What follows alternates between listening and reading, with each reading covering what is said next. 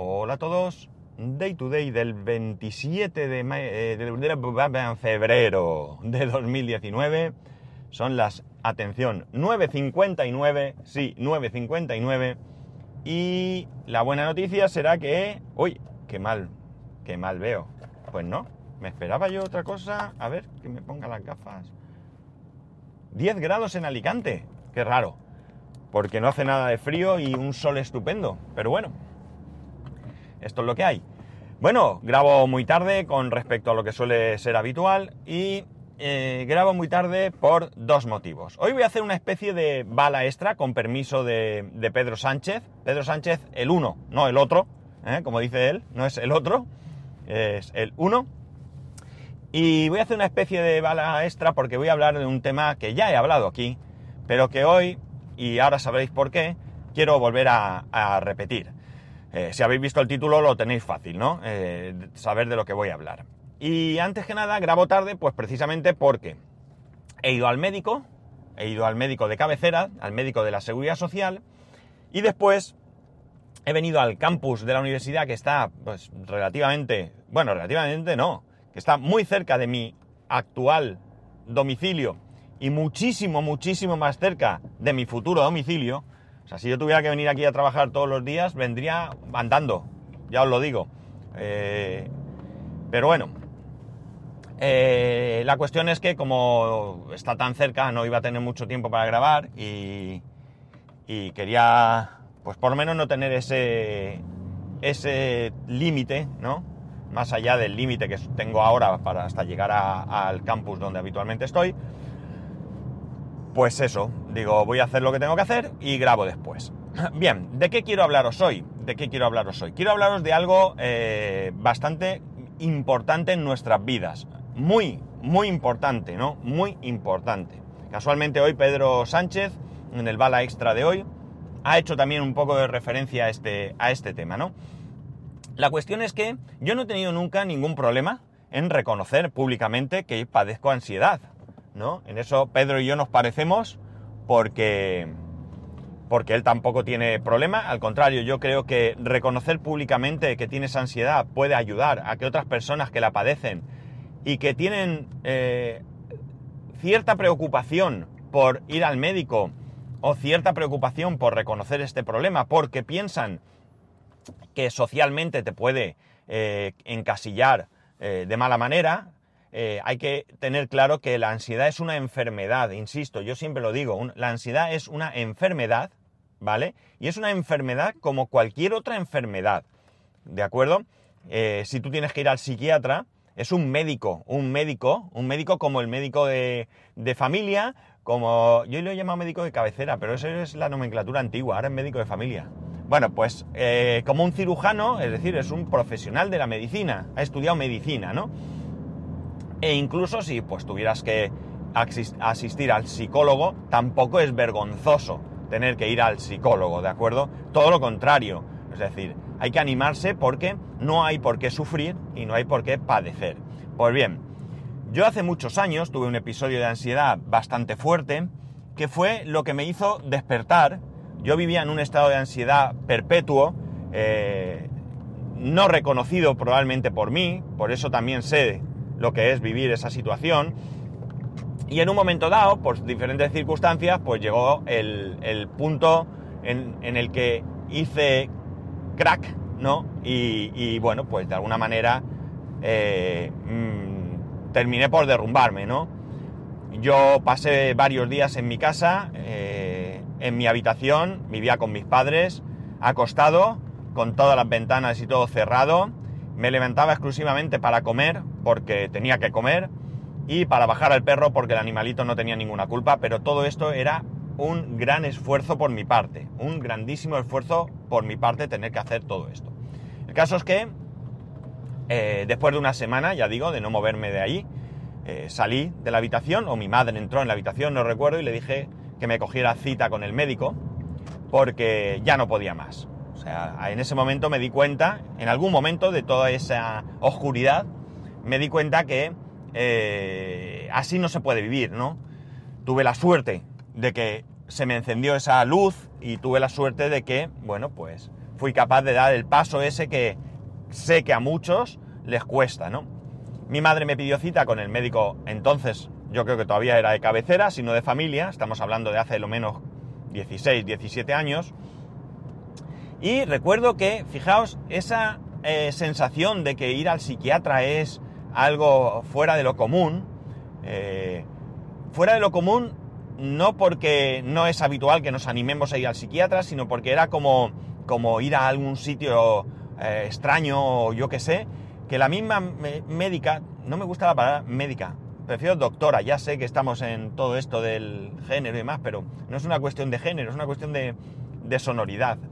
Me suena mal, doctora. Pues la doctora me preguntó con bastante timidez si yo estaba dispuesto eh, a ir al psiquiatra. Y yo le contesté con un sí rotundo y, rápido porque eh, yo entendía que, que, si ella pensaba que era mejor que fuera, no tenía por qué, ya había dado yo el paso de ir al médico, pues no tenía por qué. caso es que, bien, me mandó, me dio un volante para asistir al psiquiatra, me mandó una medicación, asistí eh, a esa consulta con el psiquiatra, y bueno, pues el psiquiatra me cambió la medicación porque la medicación que me mandó la doctora tenía un efecto secundario, un efecto secundario que afectaba a la libido, ¿de acuerdo? El psiquiatra enseguida, que era cubano, por cierto, enseguida, eh, después de preguntarme todo lo, lo preguntable, me preguntó por ese tema, me dijo que esa medicación no solía dársele a la gente joven porque eh, en mi caso no me produjo, esto ya creo que lo he contado aquí también, no me produjo ninguna, ningún tipo de problema, problema psicológico hablo, porque yo ya conocía algún otro caso de algún amigo que se había pasado por ello y yo sabía de dónde venía el, ese cambio que se producía en mi cuerpo.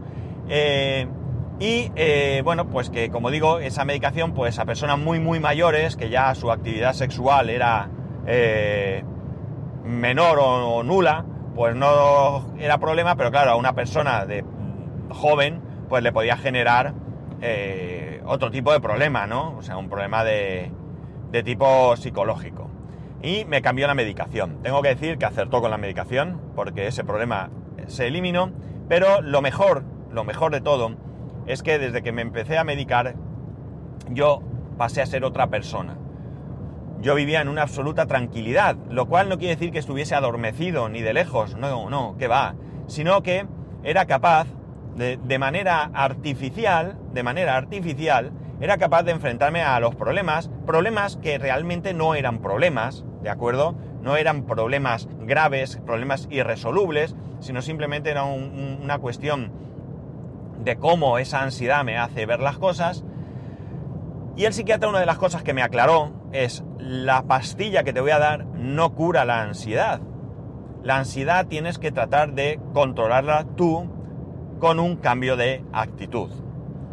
Vamos a pasar un tiempo tomando esta medicación, vamos a tratar de que tú por ti mismo trates de dominar ese sentimiento, esa sensación de ansiedad y eh, pasado ese tiempo, que fue como un año aproximadamente, retiraremos la medicación y comprobaremos si tu estado ha mejorado. Si no ha mejorado, pues tendremos que volver a darte la medicación. Medicación, por cierto, como curiosidad, que hay que retirar eh, paulatinamente, no se puede cortar. A partir de mañana no te la tomes porque por lo visto te puede dar un subidón de ansiedad que te quedas en el sitio, sino que poquito a poco se va reduciendo la dosis. Y eh, si no, pues eso, tendremos que volver a la medicación y tendrás que acudir a la ayuda de un profesional, en este caso de un psicólogo. Pasado ese año, me retiró la medicación. Eh, la verdad es que yo había cambiado bastante de actitud, me tomaba las cosas de otra manera. Y bueno, pues en ese momento no se vio la necesidad de asistir a ese psicólogo. Con el paso del tiempo, eh, ha habido momentos en mi vida, situaciones que mm, todos conocéis también, como ha sido la enfermedad de mi madre, la enfermedad de mi padre, eh, las situaciones en el trabajo y demás, pues que han hecho que aflore toda esa ansiedad nuevamente. Cuando mi madre estaba enferma, yo no fui capaz de ir al médico porque pensé que todo era transitorio y que era debido pues a esa situación, ¿no? Esa situación en la que vivía, pendiente de mi madre, si se ponía enferma, si se caía al suelo, eh, bueno, pues todo ese, eh, problema que generaba la enfermedad de mi madre. Mi madre falleció, eh, sí que es cierto que mejoré un poco mi, mi, ansiedad, pero luego eh, enfermó mi padre. Y eh, aunque mi padre, pues tuvimos, entre comillas, la suerte de que estuvo muy bien cuidado, y digo entre comillas porque evidentemente que cayera enfermo no entra dentro de esta suerte, ¿no?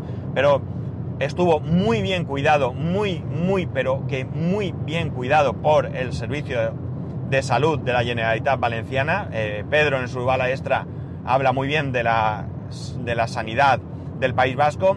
Yo tengo que decir que sí que es cierto que la sanidad valenciana tiene problemas, pero también es cierto que lo que yo he vivido hasta hoy eh, siempre ha sido eh, bueno.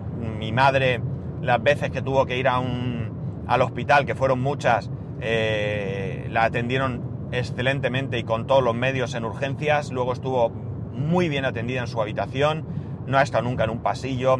Eso se da, ¿eh? Eso se da aquí en la comunidad valenciana hoy en día, pero ella no tuvo que vivirlo. Y mi padre, pues una vez enfermo, eh, fue trasladado a un hospital que hay aquí en Alicante, que entre otras cosas tiene servicios, eh, un servicio de cuidados paliativos en su habitación individual. Si hubiéramos quedado nosotros a dormir con él, hubiéramos tenido una cama adicional para dormir nosotros, no hizo falta. A mi padre lo atendían fantásticamente, pese al carácter de mi padre, que era difícil. Mi padre tenía un carácter un tanto difícil, pero eh, lo atendieron con, eh, con toda la profesionalidad del mundo y mi padre estuvo muy bien hasta el día que falleció. Y por tanto, pues bueno, eh, yo tengo que decir que muy bien por el servicio de salud en mi experiencia. Cierto es que tengo un seguro médico privado que utilizo mucho pero lo utilizo mucho porque lo que sí que aquí es insoportable son las listas de espera, ¿no? Hoy, por ejemplo, cuando he ido al consultorio he visto la gente que había para sacarse sangre, para un análisis de sangre, y la cola era exagerada. Mientras que yo, en mi consultorio privado, yo no tengo ni que coger cita. Yo voy y el otro día había una persona dentro sacándose sangre, otra persona esperando y después estaba yo. Y luego apareció otra persona detrás de mí. Ya está. Entonces hablamos de minutos, ¿no? Y esas cosas me aprovecho. Pero sí que os digo que si Dios no lo quiera, algún día tengo una grave enfermedad o alguien cercano a mí, eh, vamos a ir a la seguridad eh, pública, ¿no? A la seguridad social pública, a la sanidad pública, mejor dicho, a la sanidad pública. Bien, sigo. Todo eso hizo que ha hecho que la ansiedad, pues en mí aflore, mi padre falleció y la ansiedad no se ha ido, no se ha ido. Yo pedí, aproveché esta oferta de trabajo, este nuevo cliente para cambiar, pensando que iba a ser mejor. Las circunstancias no han hecho que yo mejore. Y bueno, ha llegado un punto en el que por las noches no duermo, no tengo falta de sueño, yo me acuesto y me duermo, pero me despierto muchas veces y me despierto eh, obsesionado, por qué no decirlo, con el tema del trabajo, ¿no? Le doy muchas vueltas, me cuesta volver a coger el sueño y yo soy una persona que siempre ha dormido muy bien, incluso en los peores periodos de ansiedad, yo he dormido muy bien. Entonces, pues nada, al final, aprovechando que tenía que ir a renovar mis medicamentos crónicos, mis medicamentos para la, para la, diabetes y demás, pues se lo he comentado al médico. Le he comentado todo lo que hay, le he comentado los motivos por los que yo tengo esta ansiedad y entonces el médico ha decidido que me va a medicar. Me va a medicar durante un mes y me va a dar una pastilla, me ha dado de hecho, no la tengo todavía, tengo la receta para ir a la farmacia, pero me ha dado una pastilla que lo que va a hacer es que yo pueda dormir bien. ¿De acuerdo? La idea es que yo duerma bien. Me ha dicho que me la tome acostado, porque dice que como me la tome en el sofá, lo mismo no llego a la cama. No sé yo si será tan fuerte, pero bueno, vamos a probar. Entonces, aparte de esta pastilla, me ha dado otra, por si él cree que con esto va a ser suficiente. Desde luego, si ya me levanto muy descansado y, sin pensar en todo eso, que me, que me quita el sueño, pues probablemente eh, mejore y mucho. Pero si no, si me encuentro que no mejoro, pues tengo que eh, tengo que eh, tomarme otra pastilla por las mañanas que me va a calmar, pero que esto tengo que hacerlo de manera ocasional, ¿de acuerdo? Esto no tiene que ser algo para tomar todos los días, sino que tiene que ser algo perdonar, me pica un poco la garganta.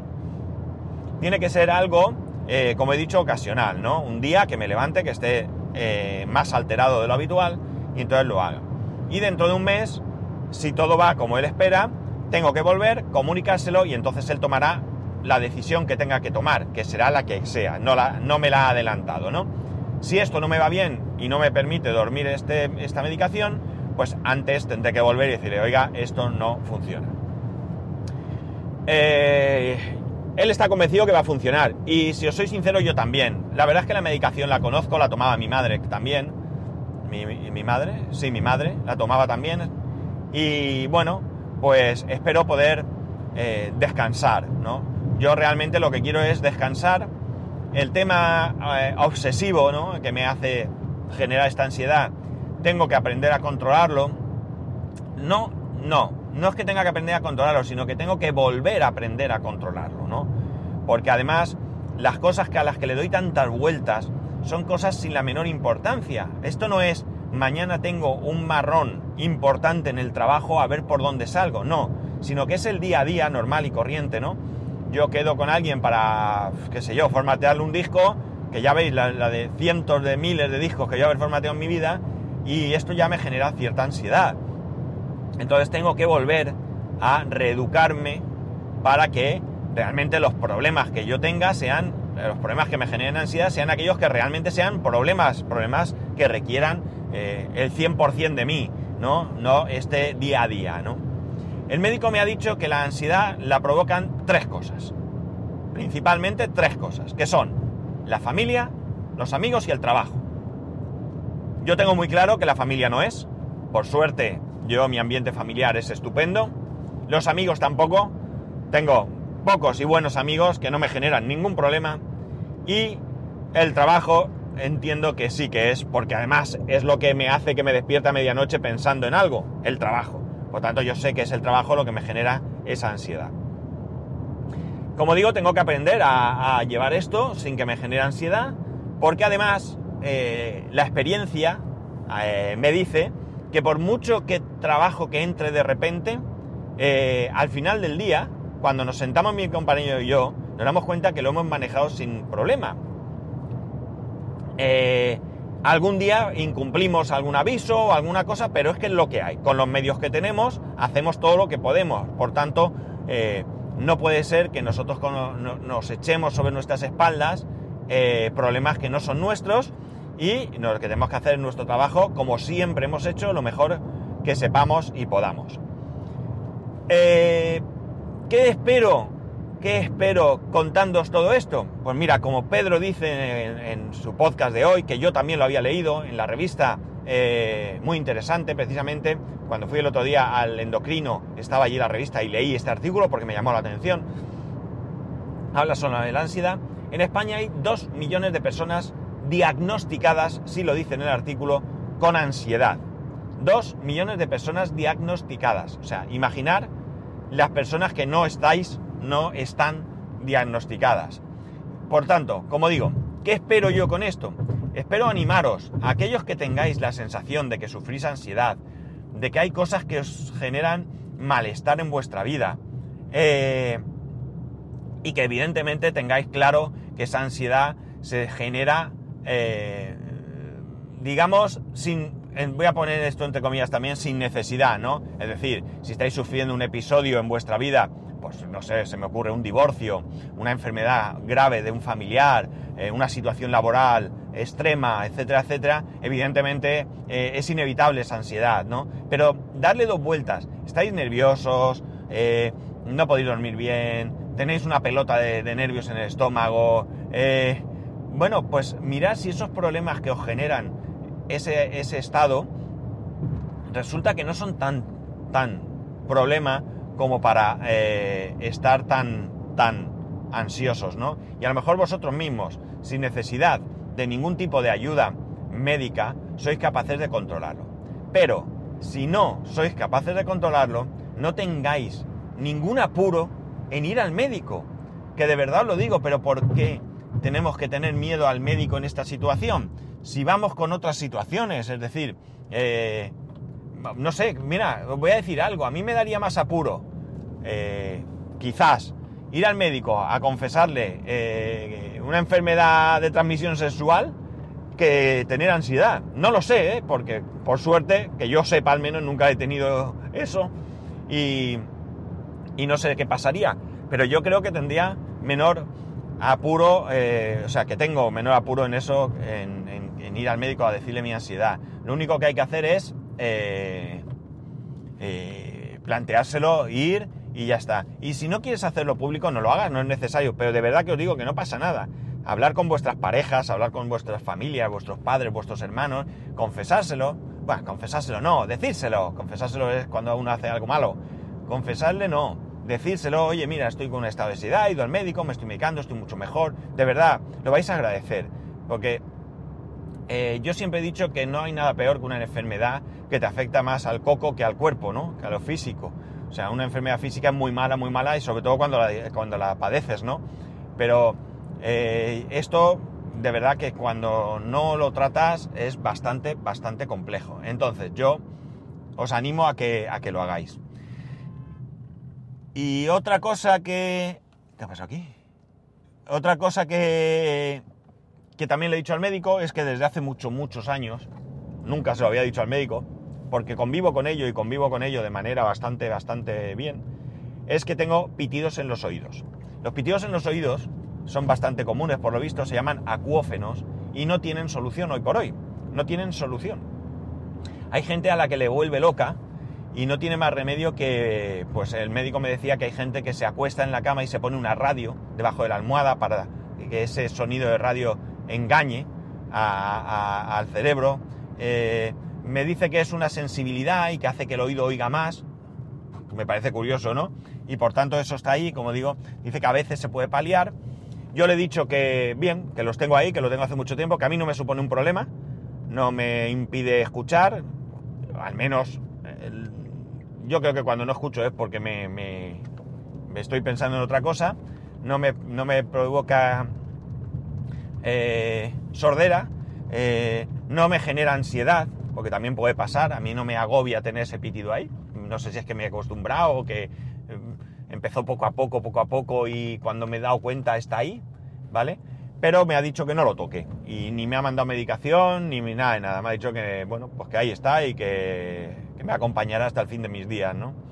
Y no hay más. Me ha revisado los oídos, me ha dicho que tengo unos oídos sanos, que tengo unos oídos bien, y bueno, pues eso es más importante, porque ya digo, a mí los acuófenos, los pitidos estos en los oídos, no terminan de, molestarme, están ahí. ¿Prefería no tenerlos? Pues sí, la verdad es que sí que lo prefería, pero como digo, si el médico considera que mejor no tocarlos, yo soy un gran eh, convencido de la medicina, eh, la medicina tradicional, normal o como la queréis llamar, no de inventos naturales, eso yo no, lo siento, a quien le guste lo respeto, pero yo no. Y si mi médico, en el que confío, me dice que obvie esto, pues nada, le haremos caso y ya está, porque ya digo, se lo he dicho porque me he acordado, porque ya he ido varias veces a médico y nunca me he acordado. Y bueno, nada más, lo dicho, espero que de verdad que podáis, eh, si tenéis algún tipo de, ansiedad, eh, sentís esa angustia y demás, pues que... A ver, ¿dónde aparco yo? Está esto a tope hoy. Eh, que... Que vayáis al médico, de verdad. Yo os lo aseguro que, que lo, vais a, lo vais a agradecer y mucho. Y bueno, nada más. Ya he llegado a mi sitio, tengo faenica por hacer, así que voy a ponerme a ello que ya sabéis que para poneros en contacto conmigo tenéis todos los datos en eh, spascual.es barra contacto y que tengáis un buen miércoles, ¿no? Y nos escuchamos mañana.